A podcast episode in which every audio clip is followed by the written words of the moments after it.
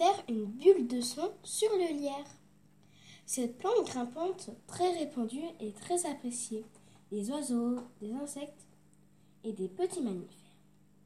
Le lierre fleurit à l'automne.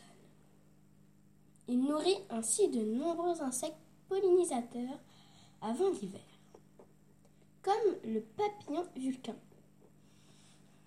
Les feuilles persistantes du lierre offrent une couverture au nid de certains oiseaux, comme le troglodyte est un abri aux écureuils et aux chauves-souris. Question. Le lierre fleurit en quelle saison? Naé, quelle est la réponse? Euh, l'automne Dadadam Bonne réponse. Et toi, Lisa, sais-tu ce que ça veut dire troglodyte? Ça veut dire abri aux écureuils et aux chauves-souris.